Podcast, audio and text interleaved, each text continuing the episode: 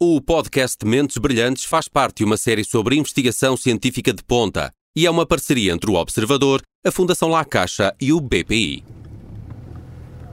Se estiver a ouvir isto no seu carro, é provável que tenha tido de carregar num botão ou num manipulo. Se estiver a usar auscultadores, teve de os encaixar e adaptar à orelha. Se está no telemóvel, no tablet ou ao computador, teve de selecionar, deslizar ou ajustar alguma coisa. Todos os dias, a toda a hora, a menos que estejamos a dormir ou a meditar, fazemos gestos aos quais não prestamos muita atenção. E não pensamos muito onde é que acaba um movimento e começa outro. Ou se tudo faz parte de uma deslocação natural que executamos sem refletir.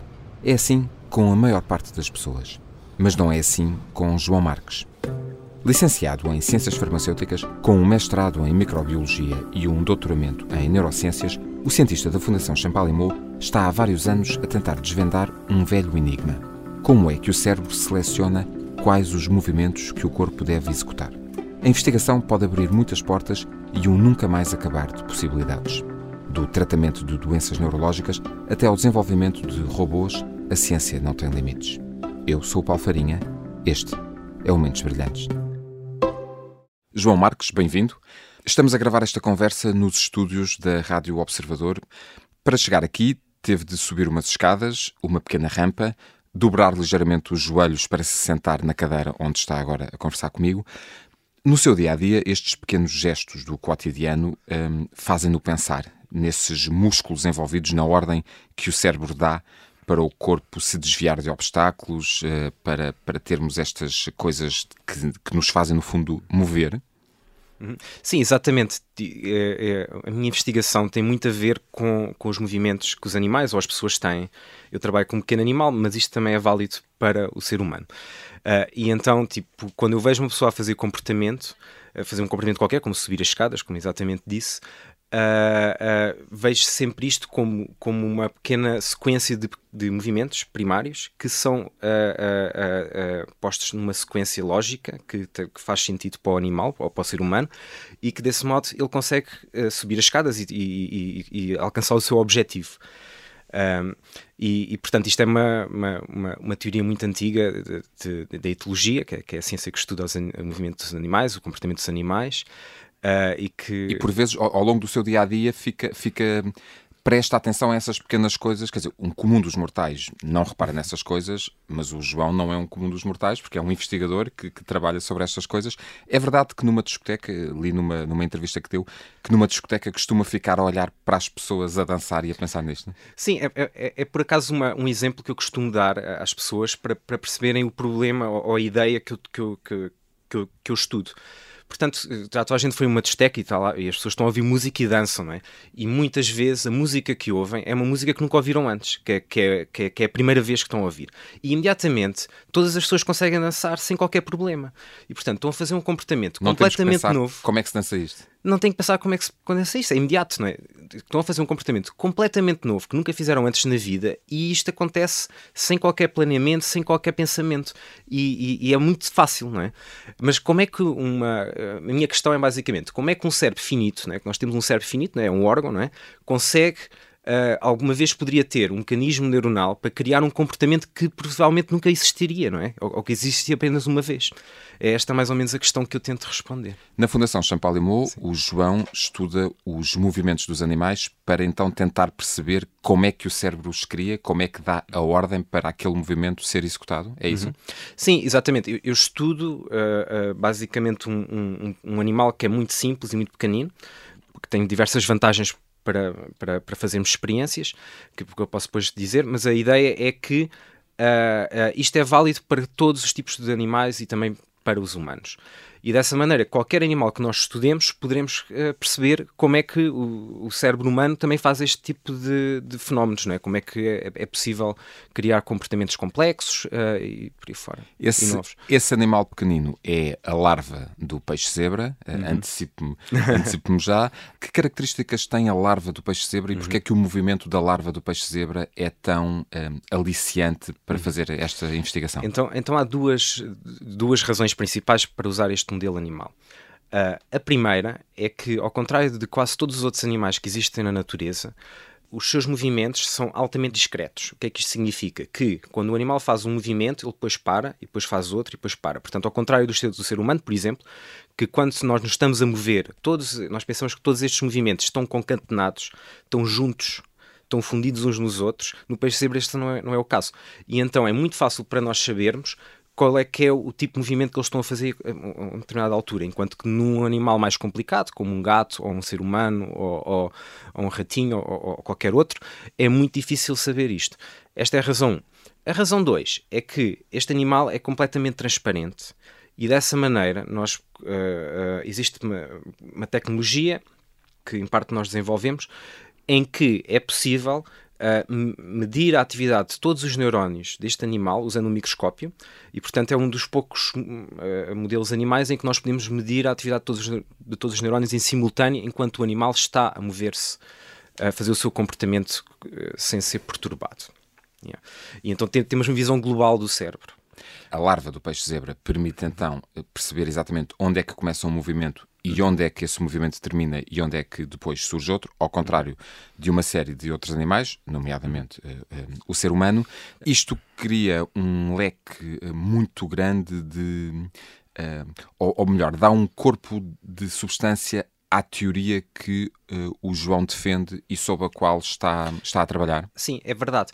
Uh, efetivamente, tipo, quando o Nicholas Timbergan, a pessoa que criou esta teoria, o que ele fazia era ele ia para a natureza e observava animais, tipo, todo tipo de animais, desde peixes aves, e ele viu que havia muita repetição, que, que, que ele, ele, viu que, que muitos movimentos eram repetidos e eram reutilizados em comportamentos diferentes, em sequências diferentes. Mas só que isto aqui é, é, era uma visão subjetiva da coisa, não é? Porque ele estava apenas a observar os animais e dizia agora o animal está a correr ou está a andar. Uh, mas só que outra pessoa, você por exemplo, se olhasse para, para um cavalo, podia dizer: Ah, não, não, ele afinal não está a correr, está a andar a trote, ou assim, ou tinha outra opinião sobre o que estava a acontecer. Portanto, esta teoria, durante muitos anos, entrou um bocadinho em desuso porque era subjetiva. O que nós fizemos, eh, nós e outras pessoas também, mas nós fizemos para o peixe zebra, outras pessoas fizeram para outros animais, foi que nós, uh, utilizando uma câmara, uh, uh, medimos o comportamento, de, de, de, os movimentos deste animal para muitos comportamentos e vimos que utilizando também uma técnica que nós desenvolvemos computacional, vimos que eles uh, uh, existem diferentes tipos num espaço comportamental e que efetivamente há diferentes tipos de, de movimentos, isto de uma maneira completamente independente do julgamento humano. É? Por isso é que foi, foi bastante importante. E, e a análise desses é. movimentos depende dos estímulos ou das necessidades que o uhum. próprio animal tem, não é verdade? Exatamente. Uh, uh, tu, todos estes movimentos, estas sequências de movimentos, são, têm um valor etológico. Uma, um, o animal está a tentar concretizar um objetivo etológico, como por exemplo, no um caso do animal que eu estudo, eles caçam ou interagem com outros animais da mesma espécie. Ou, ou, ou fogem de, de, de predadores e, e, e, tudo isso, como qualquer outro animal. Uh, portanto, não são movimentos aleatórios, são movimentos que têm um propósito para o animal sobreviver na natureza. E esta teoria que foi, uhum. uh, que foi postulada ou que foi, uh, foi criada pelo, uhum. uh, corrija-me se eu disser o nome erradamente, Nicholas Tinbergen. Sim, exatamente. Uh, defende então que há um conjunto de movimentos que os animais adquirem, ou, ou, que adquiriram ao longo uhum. da, da evolução, que depois são reorganizados e reagrupados de acordo com estes estímulos uhum. uh, ou com estas necessidades, ou a necessidade de fugir, ou a necessidade de acasalar e por aí fora. É, é Exatamente. É a, ideia é que existe um repertório restrito de tipos de movimentos, como uma espécie de um abcedário, nós vemos isto como uma espécie de um abcedário, e que depois o animal pode rearranjar isto em diferentes combinações, como se fosse para criar palavras, para poder ter um repertório de comportamentos muito maior, muito maior do que o repertório de movimentos. E então, tipo, ele já não precisa de efetivamente ter, e, e pode ter uma capacidade quase infinita, por exemplo, para animais mais complexos como nós, para interagir com o mundo. Então, tal como nós temos as uhum. letras uhum. do alfabeto que agrupamos uhum. nas palavras eh, uhum. que, que, usamos no nosso dia a dia, nomeadamente nesta conversa que estamos a ter, os animais também e o ser humano têm um conjunto ou um leque de movimentos que depois agrupam em função em sequências, em, fun em sequências, por, em função por, por exemplo, uma coisa também muito interessante é que a própria, a própria comunicação, a própria a fala humana é um comportamento, não é? Portanto, não é aleatório que isto seja assim, não é? Um, e João, uhum. uma questão muito importante, da qual ainda não falámos, para que é que este conhecimento vai servir? Em que é que pode ser útil uh, uh, sabermos conseguir uh, provar esta, esta teoria que foi, que foi defendida pelo Nicholas Steenbergen? Pois, enfim, tipo, este tipo de investigação é aquilo que nós chamamos, ou que se, que se geralmente se chama, investigação fundamental que é bastante diferente de investigação translacional ou, ou, ou, ou que visa uh, uh, resolver um problema humano ou um problema que existe hoje em dia na sociedade que nos está a atormentar. Pode servir para milhares de coisas, não é? A investigação fundamental não, não é essa, é adquirir conhecimento para, no fundo, dar poder uh, aos seres humanos para que um dia um problema que ainda nem sequer sabemos que existe possa ser resolvido.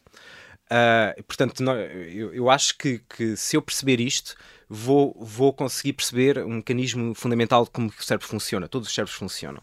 E isto pode ser muito importante para problemas que se calhar ainda nem existem ou que se calhar nem têm relevância nenhuma hoje em dia. Uh, uh, aliás, o exemplo que costuma-se dar é o exemplo que está agora na berra, que é do, do, do vírus Covid-19, em que uh, agora é um problema muito atual, mas só que durante 10, 20 anos os cientistas que tiveram a estudar uh, uh, este tipo de vírus sem qualquer aplicação uh, possível, não é? E a própria tecnologia do RNA mensageiro que, que, foi agora Exatamente. utilizada e que foi... Exatamente. Foi... foi tudo investigação fundamental que depois um problema apareceu e que muito rapidamente este problema foi resolvido. Não, não, foi, não foi uma vacina que foi inventada de um momento para o outro, não. pronto, ao contrário, do, ao contrário disso, de muitas teorias que, que, que, correm. Tudo já estava desenvolvido, foi apenas aplicado para este problema. E, e problemas que já existem e para os quais o hum. João acredita que, um, que, esta, uh, que esta investigação hum. pode, pode, pode ser útil, nomeadamente uh, a questão de, de, doenças do movimento, como é o caso de Parkinson ou, ou Huntington, que provoca uh, alguma falta de coordenação motora.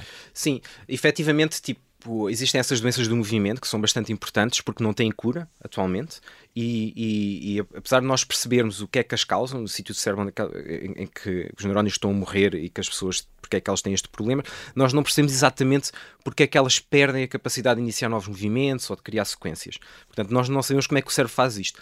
Portanto, imaginemos que se nós percebemos este processo, poderemos criar terapias, potencialmente, no futuro, que sejam muito mais direcionadas do que as que existem agora e eventualmente até encontrar uma cura.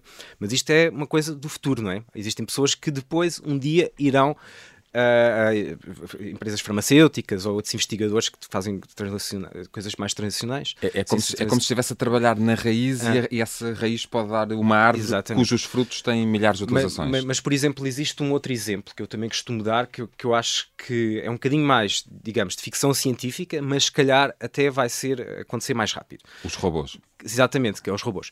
Portanto, hoje em dia nós somos capazes de criar robôs, não é? por, por exemplo, a fábrica da Volkswagen, a Auto Europa, não é? Uh, aquilo é tudo feito por robôs, mas só que os robôs apenas funcionam num ambiente completamente previsível. Portanto, os robôs que nós fazemos hoje em dia é muito difícil eles fazerem algo que uh, interagirem com o mundo que, que está em mudança, que é, que é dinâmico, ou fazerem tarefas para as quais não foram treinados. Nós, mas isto aqui é uma característica, por exemplo, os animais eh, muito facilmente resolvem. Se você pegar no seu animal de estimação e o puser numa situação completamente nova, ele imediatamente faz um comportamento que tem importância para ele.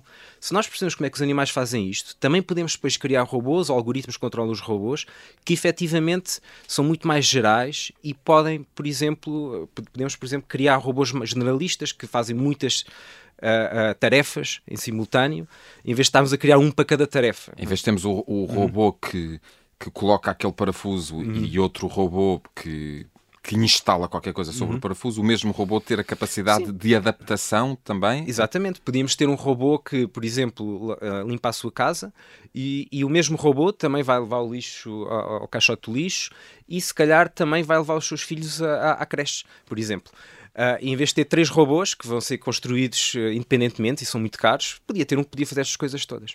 Estamos a ter esta conversa então em 2022, se dentro de uma série de anos, não sabemos exatamente quantos, houver um robô que consiga fazer isso, uh, pode ser que alguém se lembre que em 2022 uh, o João Marques deu uma entrevista em que falou disso e que o grupo uh, e a investigação que, o, que, em que o João Marques está a trabalhar na Fundação Champalimau contribui para a ciência fundamental que deu origem a, a, a, esses robôs e à forma como vão facilitar a vida no futuro. João Marques, muito obrigado pela sua presença, obrigado pela sua disponibilidade. Muito obrigado pela oportunidade. E muitas felicidades para, para a continuação do seu trabalho. Igualmente. Ainda faltam muitos anos para se conseguirem construir robôs que levem crianças à escola e que levem o lixo para o contentor.